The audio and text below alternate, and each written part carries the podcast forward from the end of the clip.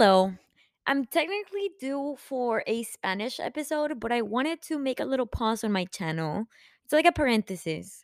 And I'm going to do a series of the bar exam and the bar exam only. So if it says bar exam series and then a title, and you are not into anything related to the bar exam, then don't listen to this episode. It's really not going to be that interesting to you and I'm really tailoring this to someone who's taking the bar exam.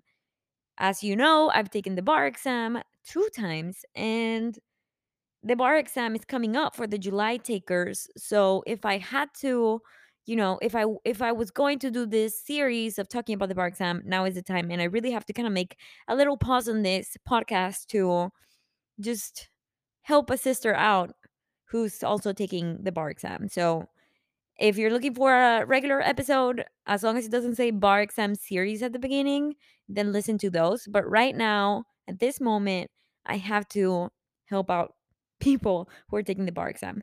So, and that's what I feel like talking about. So, again, uh, their normal episodes are coming up, but right now I just have to talk about the bar exam because the July exam is coming up. So, if you're here for that, thank you, and let's get started. Okay, so I'm not going to talk about anything related to my personal life right now. I really just want to talk about the bar exam. So, first of all, let me tell you my background. I graduated from law school, as you probably already know if you're listening to this. And I was never really a good exam taker. I had a really low LSAT score, an incredibly high GPA, and that really put me in a very particular position because from the very beginning I knew that I was going to struggle with the bar exam.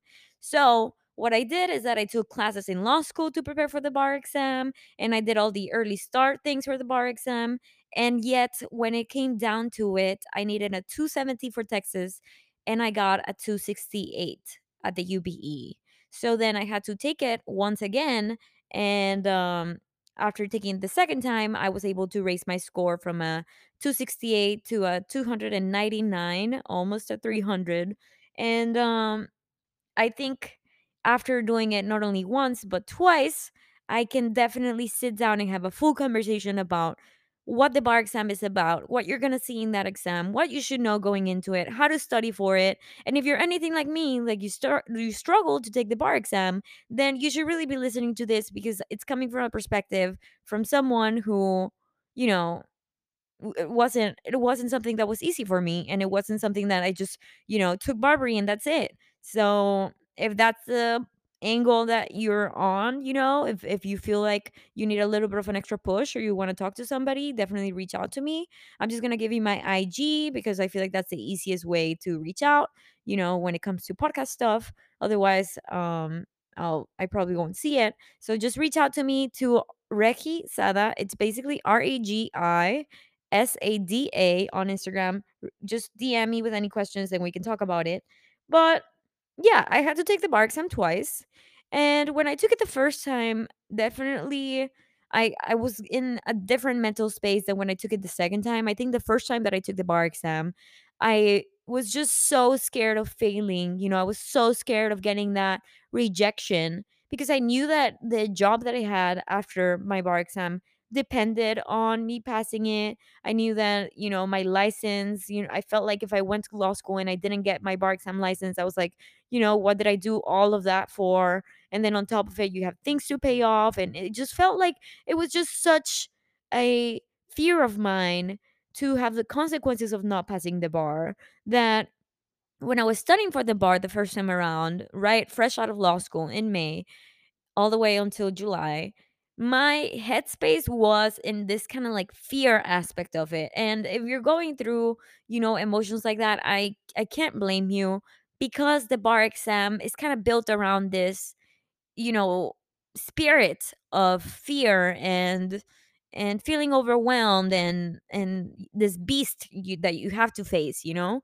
But if you piece it you know, if, if you break it down and you take it in pieces, it really does become kind of like a small battle that you can win again and again and again until you find finish the battle and you're like, wow, okay, well, I can take on that and more, you know. But the problem is that when you think about the bar exam, you kind of think about it all together. You know, it's not like you think about the MPTs, which is the first day of the exam, and then the essays, and then the multiple choice. You don't think about it like that. You think about it as like this whole concept, this whole exam. And it seems like it's subjects that you haven't seen in a while, and it's language that's weird to you. Maybe you had a bad property professor. Maybe you don't really handle well multiple choice. Maybe you blank out. Maybe you freak out. Maybe you don't have time. Maybe you have a timing issue. Maybe you don't read, you know, quick enough. Maybe, you know, all these things that really make the bar exam seem like something that's going to be impossible.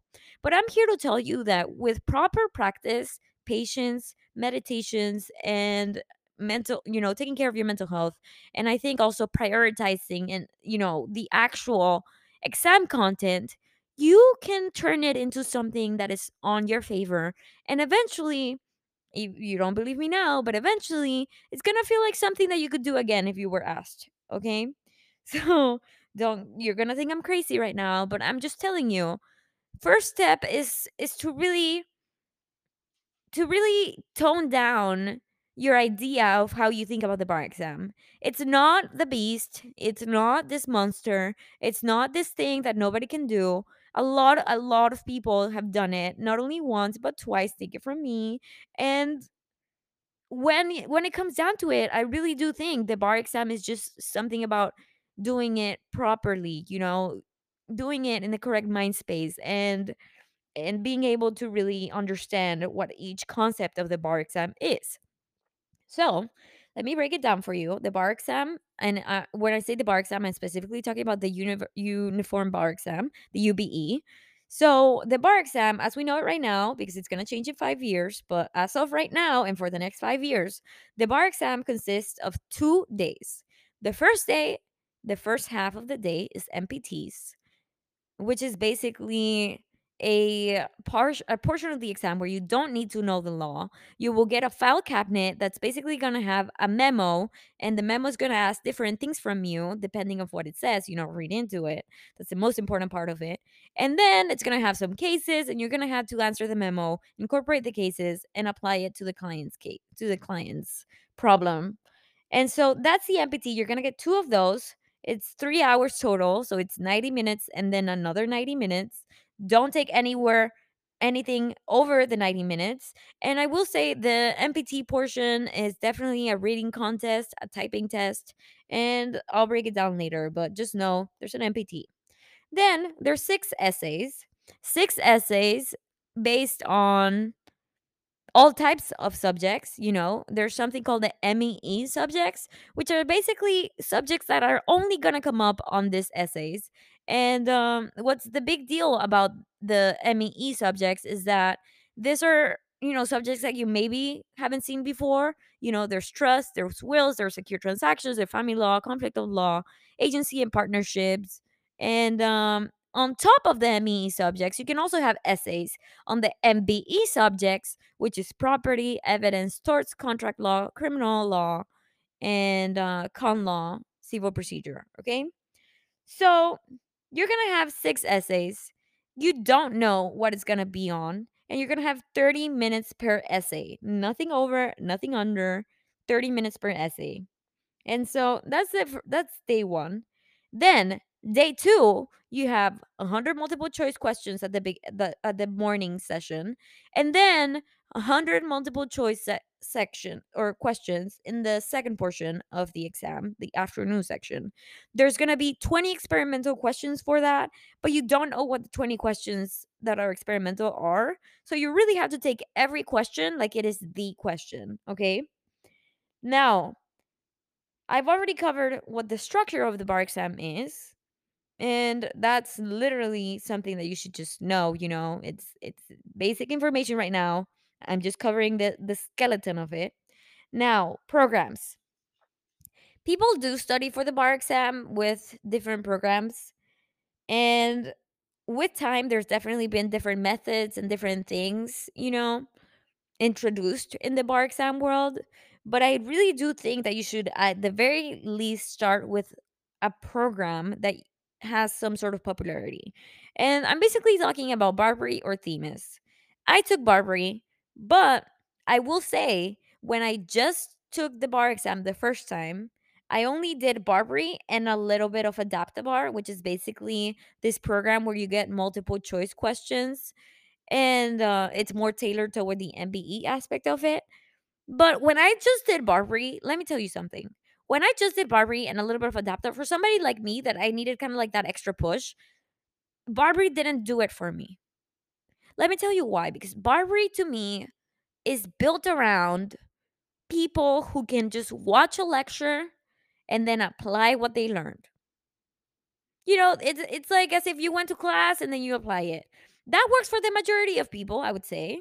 You know, BARBRI has a pretty high passage rate, and a lot of people before I took the bar exam, I took to I talked to everybody and their mothers, and what they would say to me was, "Well, you know, I did BARBRI, so as long as you do BARBRI, you're fine." I heard that literally with every single person that I talked to. It was like, "Are you doing BARBRI?" Yes. Okay. Oh, you're fine.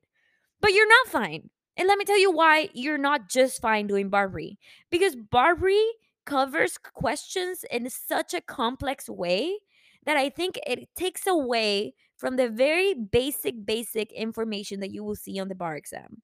What do I mean by that? The MBE portion, which is the second part of the exam, which is 50% of your exam, the MBE portion is going to be on simple questions mixed in with very complex questions. And when I did BARBRI, every single practice questions that I did was like level intense, level hard, level extra hard.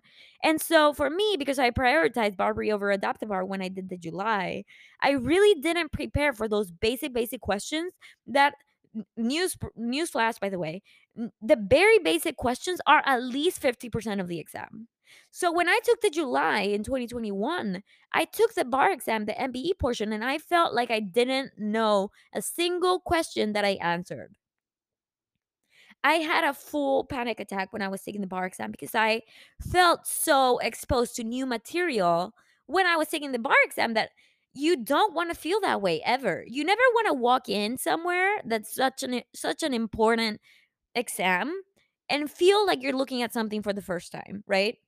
In such an important exam where your job rests in this, your license rests in this, calling yourself a licensed attorney rests in this, you don't want to walk in there and be like, "Well, this is the first time I I've ever seen this type of question."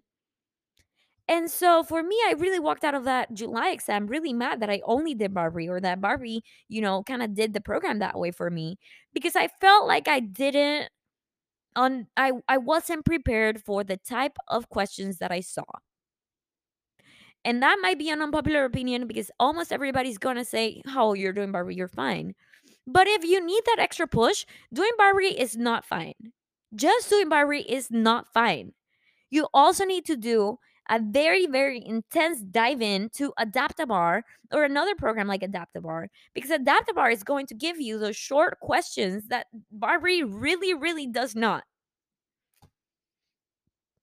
And so when we're talking about the programs, yes, you can do BARBRI or you can do Themis. Let's start there. You need to do a program. That's not an option.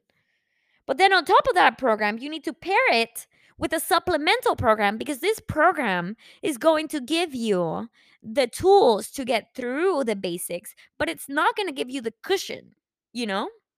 If you want to get out of there and be like, I passed, which is how I felt in the February when I got my 299, you really, really have to step further from the bar exam, from the bar exam program of BARBRI or Themis, and you really have to reach out to those other programs that are going to give you that other half of the exam, where it's not just, you know, the information, absolutely every single piece of information and more than you need that these programs give you, but a program like AdaptiBar is going to take it back to basics, right?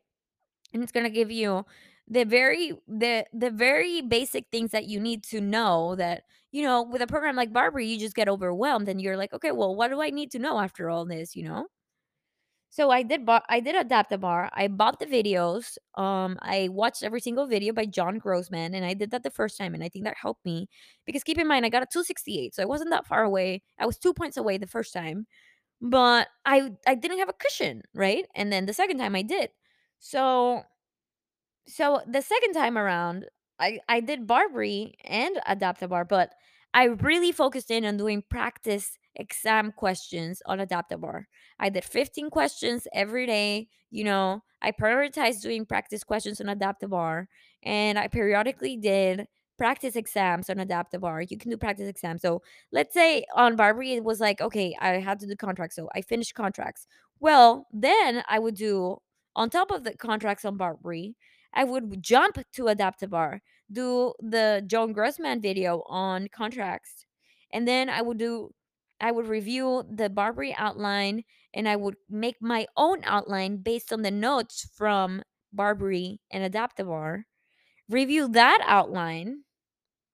And then I do a practice set of of contracts questions on AdaptiBar. You know, a ton, a ton, a ton of questions. And then I would do a practice exam on AdaptiBar and contracts.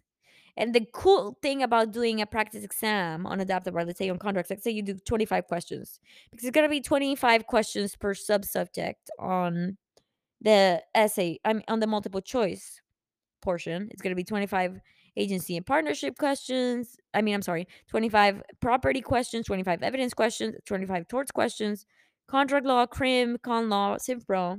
You know what I'm talking about. So you're gonna want to do the contracts question so that you can pinpoint what sub subject of this big subject am I getting wrong? Okay, so let's say you you did uh, poorly on a contracts portion. You're going to want to look into the sub subjects of contracts and be like, is it the consideration part that am I getting that I'm getting wrong, you know? Am I getting wrong damages part? Am I getting wrong um, third party rights or something like that? Really pinpoint it out, you know, dissect it, make it into tiny, tiny pieces. And the more that you break down a subject, the more that you're going to be able to master it. Because it's really easy to fix little tiny pieces of every single sub subject. And before you know it, you're going to be put together in every single subject and you're gonna be like oh i can do this. Yeah of course i can tackle property questions. Of course i can tackle contracts questions you know? So i did BARBRI i did AdaptiBar. Another thing that i did was the ncbe practice questions. Those were really good. I saved it until let's say if you're taking it in july i saved the ncbe practice questions to the month that i was taking the bar exam. So i took the practice set of 100 on fe- February. And so for the July, I would do it in July. And the NCBE questions are fantastic to do once you're kind of like over, you know, the and the MBE subjects. They're so good to do because they're going to expose you to language that you don't see that you kind of see on AdaptiBar, but you definitely don't see on BARBRI. And it's going to be like, okay, well, these are the questions that are going to be on the exam, you know? By the time I did the NCBE questions, I was getting about 80% right. And the only reason why I'm saying that is that I walked into that exam being very confident in my multiple choice skills. And that was all based on doing a ton of practice AdaptiBar questions and really, really focusing in on every subject as I dissected it through sub subjects. Okay. I also had the JD advising short sheets, and I definitely advise that you ask a friend for those or buy them or whatever it is, you know, get those short sheets. And that's the program aspect of it. Okay? I know I went on a little rant there, but I feel very passionate about emphasizing the need to go beyond whatever program that you get because programs are really not keeping up with the different exam structure that it is that one nowadays you know? I felt like BARBRI isn't really keeping up fully it's not eq- it's not it didn't i mean it it didn't equip me to to get in there confidently you know? As opposed to the second time i took the bar exam. The second time i took the bar exam i was like BARBRI you're not doing this to me again you know? And so If you're taking it for the first time, do the program, of course, but don't stop there. And it seems like such a weird thing to say because I know it's so many hours. But the thing about taking the bar exam is that you're you, it's it's the one time in your life where you're going to have to really stop and just do that, you know? So even though the program is a lot of hours, you know, you still have to cushion it up with other things and add even more hours. But it's going to be worth it because once you get through this, I swear it, it's smooth sailing, you know? It's like, okay, whew, I got the box I'm over with. Let me move on with my life and let me actually be an attorney now you know? Let me actually take on hearings. Let me actually talk to clients. Let me actually do what it is that i wanted to do for so many years. Just just this little while you're gonna have to do it okay? It's gonna be over i promise. So you're fine. You're fine. Smooth sailing okay? Keep up. You can do it. You already got through law school for three freaking years. Don't let this exam stop you. It's not worth it. It's not, you can do it. Anyway, I'm only saying this because I, I went through it myself, you know? I went through it and, it- and it, it was it wasn't great, but here I am talking to you about it. So now I want to scale. Oh, I, I want to take it back. I want to take it back to talking about the bar exam day by day. You know, like I said, the easiest way to talk about the bar exam is through piecing it or to breaking it down. So I'm going to talk to you about the MPT. MPTs, MPTs, MPTs. Hot take the MPT is the hardest part of the bar exam. Let me repeat that. The MPT portion is the hardest part of the bar exam. Let me tell you why. The MPT is this part of the bar exam that when someone describes to you, it seems like the easy part because everything is given to you. The task memo is given to you, the file cabinet with the cases is given to you, the problem for the client is given to you. So you're thinking, oh my gosh, I have everything I need. What the hell? This is so easy. But it's not. Let me tell you why. When I took the bar exam the very first time, I walked out of there so confident in my MPTs. I was like, well, if I if I got something right, it was the MPTs. And that's cuz I took a full year of MPT classes before I took any bar exam program. So if there was anything that I thought I had in my pocket, it was the MPTs. But guess what? The MPTs are literally the reason why I didn't pass the first time. I got a 3 and a 1 on my first bar exam, MPTs. The maximum score, I believe, is a 6.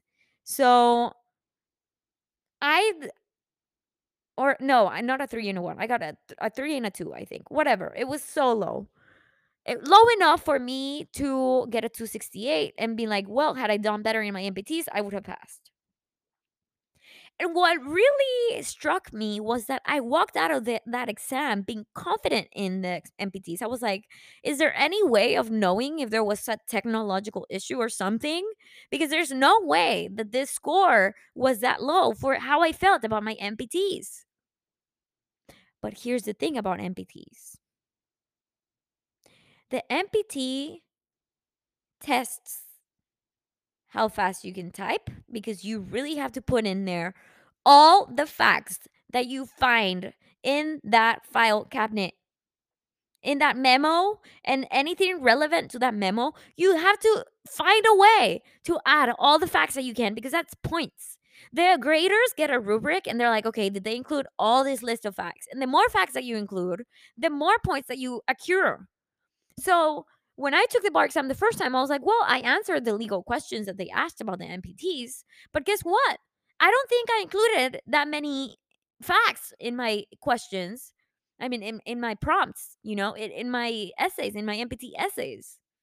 So I fell short because I didn't write enough. MPTs are all about writing. You have to put it all in there. So, how are you going to do that? Well, when the bar exam comes, they're going to give you two little notebook looking MPTs. And it's to be a pink one and a green one. What you're to do is that you're to open that first MPT and you're to take it on a computer because on a computer you're to be able to type everything that you can regarding those facts and you know those questions. And so you're to take that first MPT and what you're to do is that you're to go to the memo. And the memo is going to be something that you're not going to want to mess up. Because the memo is going to ask you exactly it's going to tell you exactly what who's the client, who are you writing this memo to, and what type of what type of memo is it, you know? Are they asking you to write a brief? Because a brief has to be persuasive and it's a different structure. Are they asking you to write a persuasive memo, which is basically, you know, a a, a little essay thing that you're sending to someone? Are they asking you to just be, eh, you know, neutral and just assess the the question and you're supposed to give all sides of the prompt? See what the memo says. And then once you read the memo with, you know, investigator eyes, with the most careful reading yet fast reading that you've ever done, you're going to jump to the cases. And I really firmly do believe in the method of reading, you know, the newest law first, get the law, dissect what's going on, some people say, you know, you don't have time to outline, but honestly, that's BS because I was able to really take in the colors and really outline away all cases. They give you like two cases. And so you outline away your cases, you write the rule statement for each one, you read quickly, but you you have to pick up on like what's going on. And the cool thing about the the cases is that you can already start to see the law kind of like start to build. So, what I would do is that, you know, I'd get the memo. And from the memo, I would kind of like get the skeleton of how my memo was going to be. So, let's say that I read the memo and it was something related to, let's say in the February, we got something related to a family law issue. And the first question was on a custody question. And then the second question was on a divorce settlement. So what I did is that I started writing, you know, to from date, title, and then, you know, issue one, and then the question, and then issue two, and then the question. Whether a client is going to get the custody of the kid. And then I'd answer it. And then the second question was whether the client was going to get, you know, whatever portion out of the divorce settlement. And I'd answer it. But what was important about me reading the memo was that it gave me the structure so that when I read the cases, each case usually belongs to a certain portion of the memo question. So what I do is that I take the case and then I'd apply it to whatever portion was in there and I just start writing the law. And then once I'd get the law from each portion, you know, I'd be like, okay, this question is pertaining to the child custody issue. So I'm going to dissect the law from this question, from this, you know, case, and I'm going to put it on question uh, one, you know, child custody. I just write down the law. And then I'd go back to the facts, see what the what the facts were, and be like, okay, well, here, this person,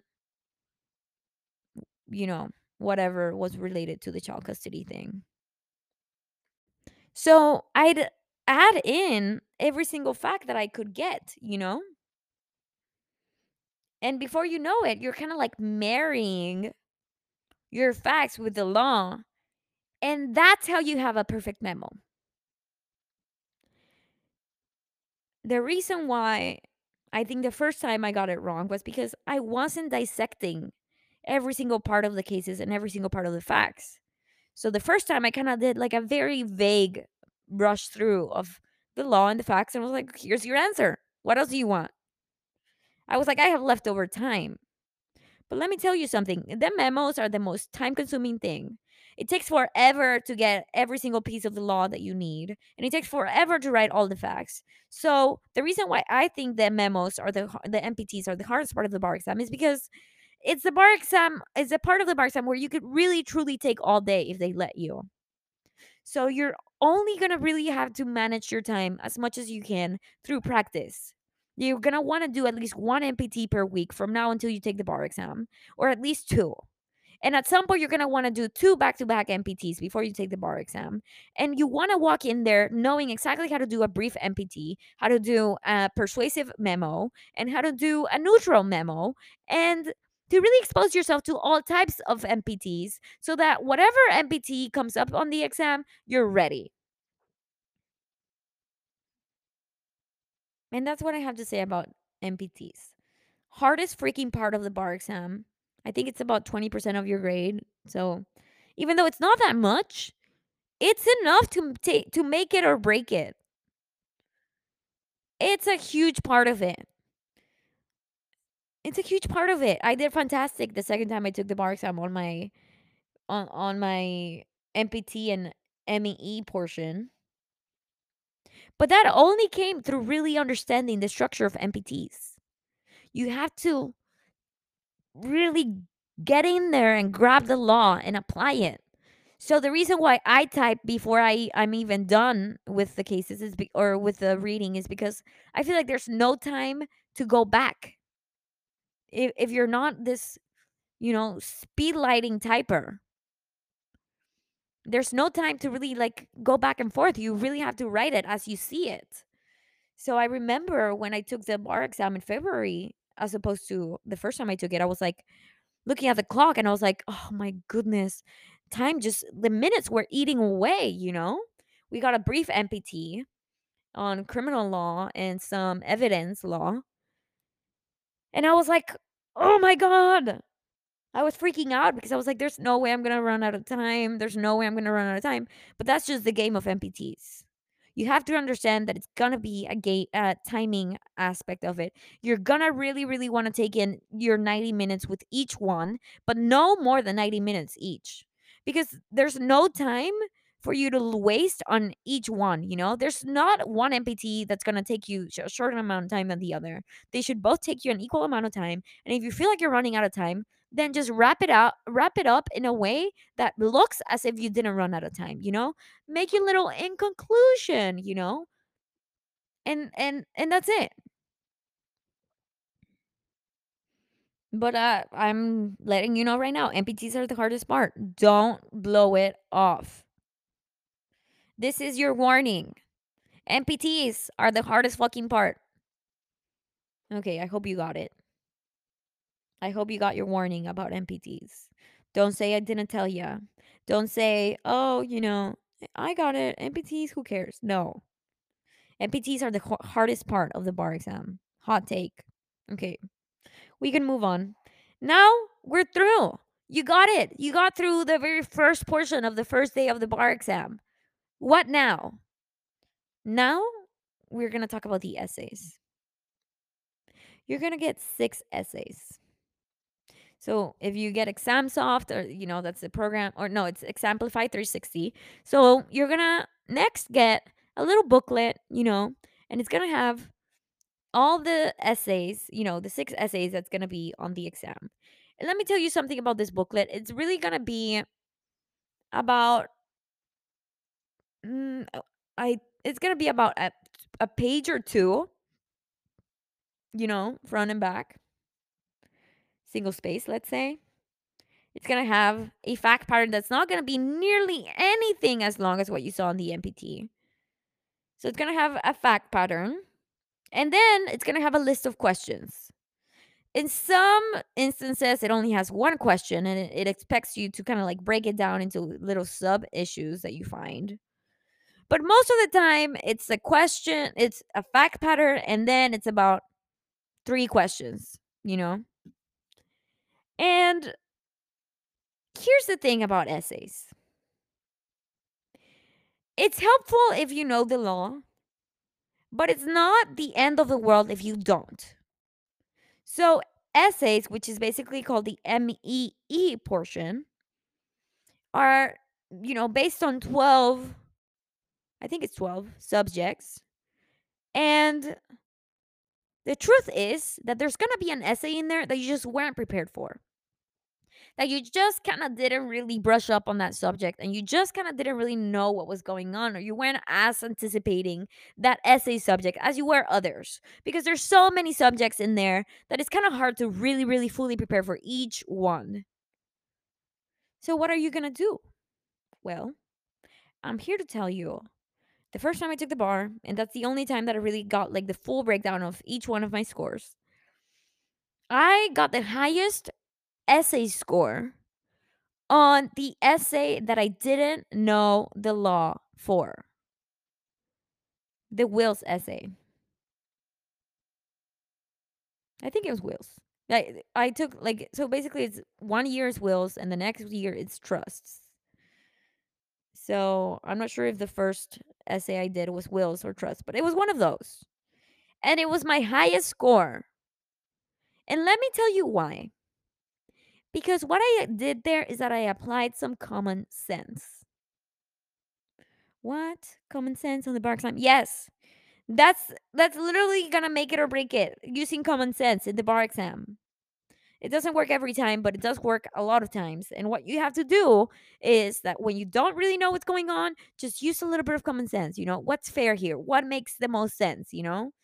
And when it comes to wills, basically, you know, your rule of thumb is that whatever the person wrote or whatever the person who died wanted, just go with that. Just answer that. Make that your rule of thumb and build your little walkway of your exam through that idea. And that's how you're going to pretty much act on the bar exam for the essay portions. Use your common sense, use whatever you know about that subject. It gets a little bit more mechanical in some subjects than other. For instance, Civ Pro is super mechanical. But other subjects like trust and wills are a little bit more common sense. So is agency and partnerships, very common sense the subjects that I think are a little bit more mechanical, I would say family law is very mechanical. I would say property is kind of mechanical, evidence mechanical. Torts is common sense, I would say. Contract law, common sense. Criminal law, arguably common sense. Civ Pro is mechanical. Anyway, point being, with the MEE subjects, what you want to do is you want to read the prompt right? Read read the facts. Figure out what the subject is because they're not going to tell you the subject. And look at the questions. This is how I went about that, okay? I took I read the fact pattern and I next read the questions. And based on what I read on the fact pattern and what I knew about that subject, I would answer the question you know, so let's say it was a torts question. And the first one, it's a fact pattern telling you about, you know, let's say in the July, I did, I think I got a five on this torts questions out of six. So basically, it basically it asked, you know, it gave you a fact pattern about somebody who slipped and fell at a store, a blind kid. You know, that's a that's a tort, negligence. You know, duty, bit, breach, causation, damages. And so it asked you, you know, there's this blind kid on the supermarket walking around, falls. Oh my goodness. And, you know, the mom was there. The mom let him loose, you know, and then the store hadn't cleaned the floor. There was a pie on the floor. So the store, you know, the, the blind boy slipped on the pie. So the first question was whether the boy was liable for his for whether he was in any way responsible or you know for his own tort, whether the store was responsible, and then there was somebody who helped out the kid after he fell, but then the kid got even more hurt. So if this person is liable, you know, and it broke it down to like where, what each person could have been liable for. So what I did is that I read that fact pattern, you know. And when I was asked, when I was reading the fact pattern, I spotted all the issues, you know. Okay, well, this this boy is blind, so the standard of of um of whether this this boy is going to be in any way, you know, negligent is that standard of a reasonable boy, a reasonable boy of his age with the same impairments, you know. I was thinking of that. And then I saw that he was at a store and the store, you know, hadn't cleaned up the pie. So at that point I'm thinking, oh, you know, the duties of of a store to somebody who's shopping there, you know. And then the person who rescued him, you know, no duty to rescue. But he made it worse. Once you do undertake the rescue, you're responsible for further damages. And so I was in my head pointing out to all these issues, you know? So then when I read the question and the first one is like on on the boy and then on the store and then on the person who rescued him, I was already thinking about this. So I just answered it. And on my laptop, literally the first thing I did was, you know, whether the boy was negligent, you know, yes, the boy was negligent, or no, the boy wasn't negligent. You know, I'd answer it. I wouldn't get too caught up on writing down the issue, which is, I think, a problem for a lot of people. A lot of people take a lot of time, a long time, just like figuring out how do I write the issue? Well, guess what? I almost never wrote the issue unless I had it in the top of my tongue. Because I just didn't have time to waste when I was doing this freaking essays.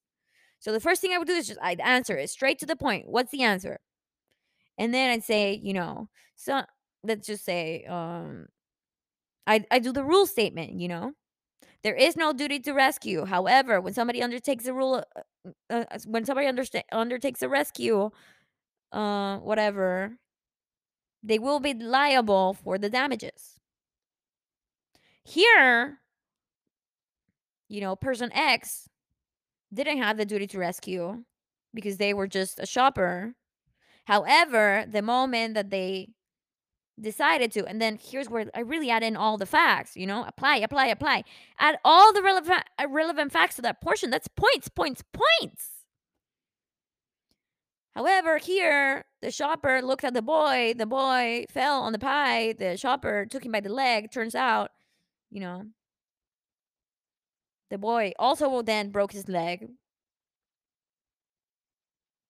You know, as a result, the shopper will be liable for the broken leg. Piece it together. It's a puzzle. And you have the tools. The thing about the MEEs is that you can really, really, really do it. You you can do it. Just apply, apply, apply, apply. Facts to law to conclusion. You know? I know I'm simplifying it. It's so much harder to do. But the way that you're going to practice for these essays is by doing them. So what you're going to do is that you're going to, you know, review all your subjects. And as soon as you're done with the subject, start doing those practice questions, you know? It's hit or miss. Sometimes you're going to do a practice question and you're going to be like, whoa, I got nothing in that one. But the thing is that every practice question that you do it's a practice question that you're never going to get wrong again if you were to see it again. And when you get to the exam, you're going to be so impressed at how prepared you were just by doing all these practice questions that when you do them, it seems like, you know, nothing's going right. I'm getting everything wrong. But the thing is, every question that you get wrong is an opportunity to learn so that when you're actually in the exam, which is when it matters, you're not going to get it wrong anymore. And even if you don't know the law, like I said, the cool thing about essays is that you can kind of make it up.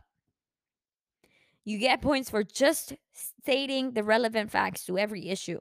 And as law students, we know how to spot what applies where. Piece it together, it's a puzzle.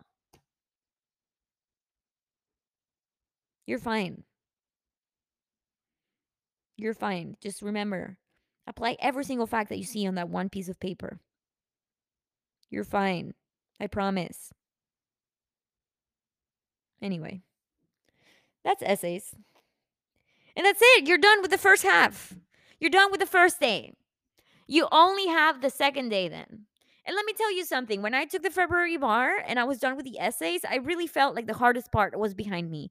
Why? Because the MPT is the hardest part for the timing, and the essays are also a really, really hard part because you don't really know what subjects are going to be in there. So after you're done with the first day, the breeze is coming. Multiple choice is coming. And the reason why multiple choice is the best part is because you know exactly every single subject that's going to be in there. And you can totally prepare for the multiple choice in a way that it's really not as up in the air as the first day of the exam. Okay? So deep breaths. Don't freak out. Don't panic. You're good. You're good. Now, let's talk about the essay portion. 100 questions in the morning, 100 questions in the afternoon. How do you prepare for that?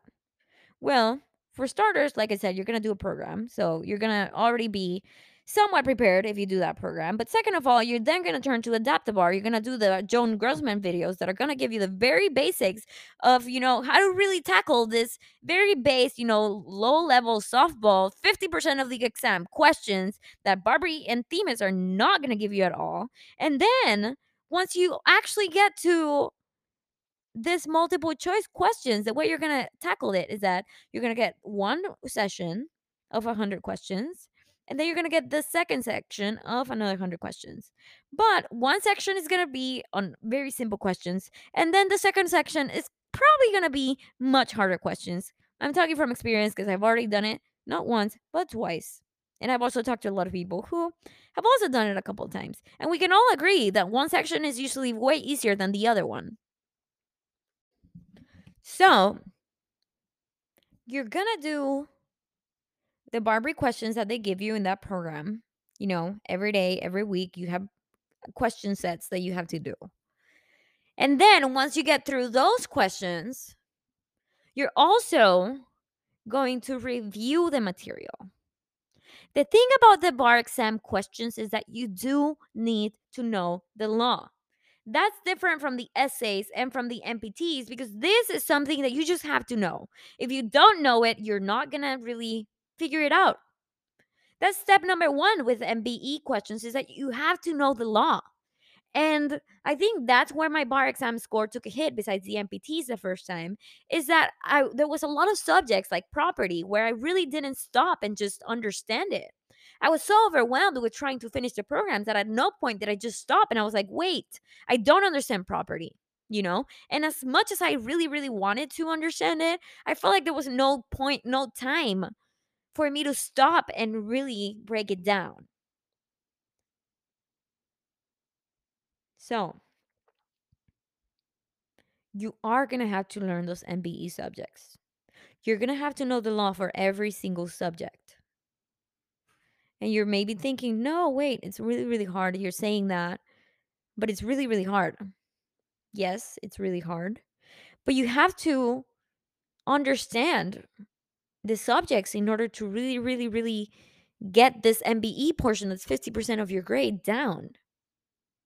So, how do you do that? Well, first, you're going to have to watch the BARBRI videos on it. Then, you're going to have to review the outline. You're going to have to watch the John Grossman videos on Adaptive AdaptiBar.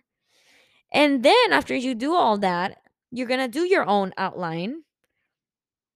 And once you do your own outline, you're gonna make sure that it has, you know, that basic information. I can send you my own through photos if you want me to show you kind of like how I did my short sheets. And so you're gonna do your your own outline, and your own outline is gonna be pretty long, and then you're gonna make it even shorter into an even shorter outline, and then you're gonna make it even shorter into an even shorter outline, all the way until you have something that's a couple of pages, front and back. For each subject of the MBE, you need to do this.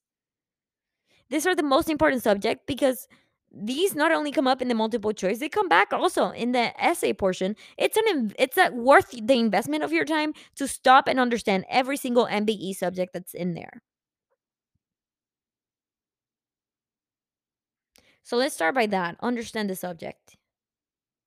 Once you understand the subject you're going to have to do practice questions on every single sub subject as you finish it. So let's say in a, in BARBRI you just finished contracts and you see that family law is coming up and then evidence, stop and really review contracts. You know? If you don't, you won't. Ever. In my opinion. You have to stop. And so review that long outline that they give you in these programs, whether BARBRI or Themis. Make your own. And then do the practice AdaptiBar questions, you know, do like, you know, a couple at random, put 25 and do them. And then BARBRI, for instance, has a question bank and it's through subsubject. So what I did is that I would do 10 questions per each subsubject. And if I got any of those subsubjects wrong, let's say, you know, I I felt like I finished reviewing the subject, haven't even done any practice questions yet. I went to the BARBRI question bank and I did 10 per subsubject and I and I would if unless I got 70% or higher on a, each subsubject, because it's going to tell you your percentage, then I wouldn't move on from that subsubject. I'd go back to the video lectures, see that section, go back to the long outline, read up on that section, and really, really emphasize the learning aspect of that subsection. You know? And then I do another question set on AdaptiBar of 100 questions and see where I'm at. If you feel like you're no longer answering any questions correctly and you're just kind of beating yourself in the wall, take a walk, take a break. And eventually, you know, you're going to have to come back and just see where you're at. But the thing about the bar exam is that you can see where you're at before you walk in. So again, just practice questions, practice questions. And I do that for every single sub subject of the MBE. I will say the first time that I took the the bar exam, I didn't know anything regarding property. I felt like I didn't really understand property when I was in law school. You know, the class didn't really resonate with me, the teaching method, everything about it just didn't work out for me. Property was like something really new to me when I took the bar exam. But I felt like I had no time to really stop and understand. And I'm here to give you a little tip. If there is a subject that you straight up don't understand,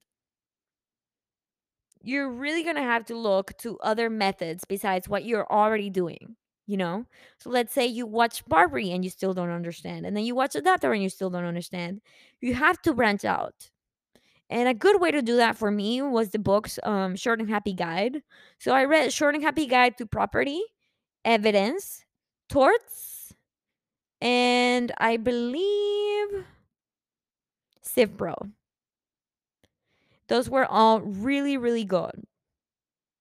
Really, really good. The criminal law didn't help. Con law, I really got it down before I had to read anything, so I never really did that. For con law, though, I will say the BARBRI AdaptiBar was, I mean, the BARBRI video was not helpful at all, but the AdaptiBar video really, really made me the con law connoisseur, and I was able to get about 80% or higher the first time that I took the bar exam on con law. And the second time, I don't think I went any lower. You know, con law was really my area based on just that one bar video on con law. And property, I was able to really, really get it down through the short and happy guide video. I mean, book, I'm sorry. So branch out if you need to. See where you're at. Work with yourself. Don't think about this program that you're taking as like the bulletproof thing that you just have to do. And if it seems like it's not working out, then it didn't work out. No. The bar exam program is there to help you, but don't make it the only thing that's guiding you. Because I'm telling you right now, from experience, it is not enough. And it is not built for people like me who need a little bit of an extra push.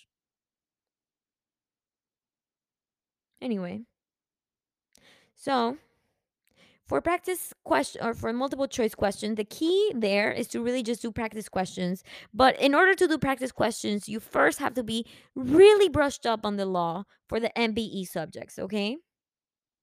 Really brushed up on property. Really brushed up on evidence, torts, contract law, crim, con law, civ pro. That's the most important part of the exam, really, the MBE subjects. And so do practice questions on AdaptiBar. I did mostly AdaptiBar the second time and I got a 299 like I said. And uh I did really good on both sections, you know, on the first day and the second day. And and it all really goes down to kind of like emphasizing that AdaptiBar practice because AdaptiBar is going to give you those NCBE questions that you don't see in BARBRI. So that's really important. I did, I would do, I think s- something like 25 questions in the morning and then 25 questions in the evening. That's how I'd start my day. You know, I'd be like, mm-hmm. okay, let me get started. I pull up AdaptiBar, 25 questions. Okay, let me move on. What's going on with BARBRI today? You know?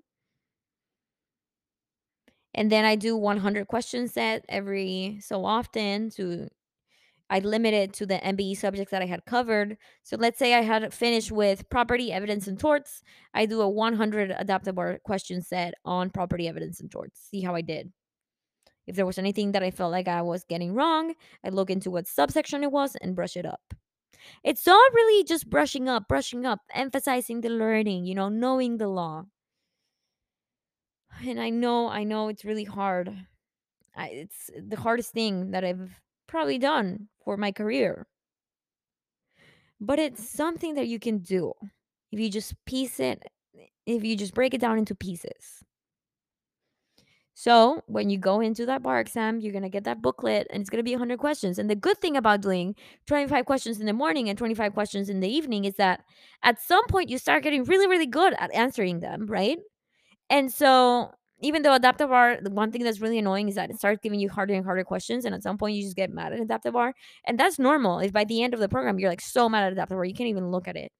But let me just say, the good thing about doing the practice questions is that, you know, I would do a 25 question set and then I'd end up being able to do it in 15 minutes to where you take the exam and then you're like, wait, I have 100 questions for in three hours? And I've been doing, you know, 50 questions in uh, 40 minutes?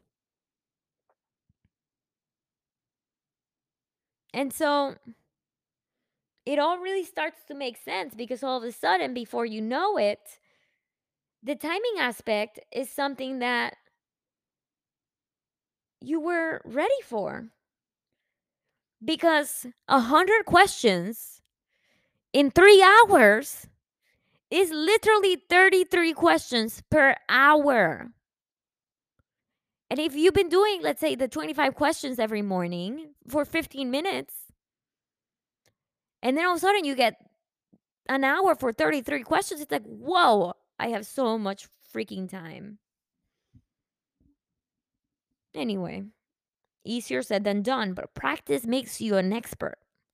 Practice makes you comfortable. Practice makes you prepared. But just do it smart. Practicing the right things, you know? Because the first time that I took the bar exam, I was seriously out there just like studying away hours after hours. But I wasn't really furthering my learning by doing all these complex questions over and over again without doing the simple AdaptiBar questions, you know? Break it down. Bring it back to basics if you have to. So you're gonna get your 100 question set and your other 100 question set, and one set is gonna be, you know, AdaptiBar looking, very easy, very simple. And then the other question set is gonna look a little bit more complex, more like BARBRI. And that's why it's important to do both. Because doing AdaptiBar is gonna get you to a whole freaking section of the bar exam. And then BARBRI questions are gonna get you through the whole other section of the bar exam. I would read the question first for the prompt. I would I read the question first, identify the subject, identify, you know, kind of like where the question is going, and then I'd read the the fact pattern, kind of like seeing what's going on, you know? And I wouldn't really answer in my head before I look at the options. I I just kind of like see what was in there also. And I break it down to, you know, first you see two options that really, really are like you know, if let's say it's A, B, C, D, let's say B and D are 100% not it. It's so obvious that it's not it. And then it's going to be like A and C are so, so close that you don't know where it's going, but you know that, you know, A for this particular little part of it is not it. So then you're like, okay, so it's C. And and that's how you're going to walk out, you know.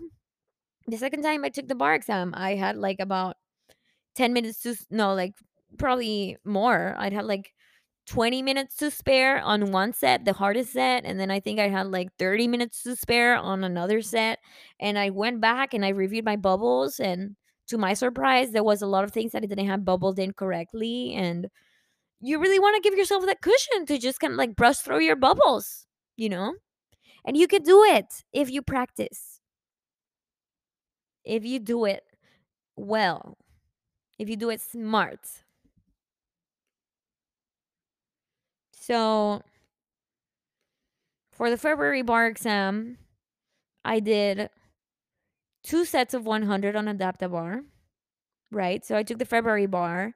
In January, I did a question of 100. And then in by the end of January, I was doing another question of 100. And then early February, I did another question of one, another 100 question set for BARBRI. And then I know up to this point, I've said the 100 question NCBE exam, but it's 200. So I did the 100 question in January, the beginning from AdaptiBar. Then I did another 100 question in January 22nd for AdaptiBar. Then in February, and keep in mind, I took it late February, it was like February 23rd or something. I did another 100 questions on adaptive on BARBRI that they give you. I didn't do the BARBRI practice exam. And honestly, when I took the BARBRI practice exam, it really threw me for a blender because it was like, you don't know anything and you're going to fail. And it was so bad for me that I didn't even take it for the February. And so February 14, I did the 200 NCB question exam and I got 85%. Okay. And the practice questions that I did as of February 16, a couple days before the exam, I did 1,845 practice questions, counting my 100 question sets. So, just to give you a rough number, 1,845 questions. And I did about eight essays per subject, you know, eight essays on property, eight essays on evidence, torts, criminal law, agency and partnership, corporations, trust, wills, everything. A's on each subject. I did about 10 MPTs. And at the very least, I would do 25 AdaptiBar questions per day. So that's it. You do it right and you walk out of there confident. You're never really going to be fully sure that you passed because the bar exam is just such a thing that's like up in the air. But I promise you, you can do it. And just so you know, when I was taking the bar exam, so for the February, around January, when I did my first 100, and 100 questions, I was at 58% on AdaptiBar. And um, the second time that I did another question set in January 22nd, I got 64%. So I went a little bit higher. And then um, I took the practice exam on BARBRI. I got 63%. And then I did the 200 question set. And that one I got 85%. And that's when I stopped. No, I got 85% on the NCBE questions. And then on top of it, I continued doing a slight amount of practice questions, but no question sets, you know. And so that's when I knew I was like good to go when I did the NCBE question set. And I'd say if you do anything above 70% in the NCBE question set, you're going to be good, you know? You're going to be fine. And so the percentages as far as AdaptiBar goes and, you know, how you're doing are only a reflection of where you're going, you know, but it's not how you're going to actually do on the exam. You really have to rely on those last few question sets to see kind of like where I'm standing, you know? So if if you start out a little bit low or very very low, just know that it's all a learning curve, and you have to give yourself patience to really accrue those percentages, because because it's it's it takes time, it takes patience, it takes practice, and the whole point is that you're putting the the time and you're working smart and you got it, you know. And when I took the exam, I stayed at a hotel. Everybody knew I was taking it. I couldn't talk to anybody. I was just like, I gotta do this, you know? On on exam day, a couple days before, and and you know, right before I walked into every exam, I would just I'd have my short sheets, you know, my stack of short sheets. I'd just you know, review it back and forth, back and forth, back and forth, you know, each one. Okay, my short sheet for contracts, my short sheet for corporations, for con law, for Civ Pro, for torts. And it would all resonate with me. By the time you walk in there, you already know what's on your short sheet, but you're still looking at it just for some sort of comfort. But you're fine. Okay? Practice. And I'm proud of you for even trying. It's such a freaking roller coaster of emotions, you know? Even just talking about it, I'm just remembering, you know, well, what a mental challenge it was. It's like I remember driving and just thinking, you know, I don't feel like I'm at a spot in my life where I want to, you know, continue on this path. Like, what am I doing? It made me question everything. It made me I would say borderline depressed, you know, I was getting pimples on my face, my hair was falling. I really went there for the July. And then the worst thing happened for me. It was like, oh, you know, I didn't pass. And then I, I was so close and I lost my job at that time. And it was like, what's going on? But then thanks to that, I switched career paths, you know. I went to a different firm where I'm very happy and and I was able to really reassess where I was going with my career, reassess what was important to me, reassess how I wanted to move forward and and it made me really understand that through darkness comes light, you know, and maturing and being able to extend it, you know. Thanks to me doing that, I'm able to do this and and talk to you about how it was like for me. That's much more insightful than if I had taken it the first time and it would have been a check mark in my life. And I wouldn't be able to really talk to you about it because it's just something I did and I got it over with and I can't remember anymore, you know? Instead, I can really, if you were to ask me, hey, can you tell me about the bar exam? I can really, really break it down for you because I've done it in detail. And so everything happens for a reason. If you're taking the bar exam, hang in there and uh, you'll get through it. Okay. Reach out if you have any questions and deep breaths.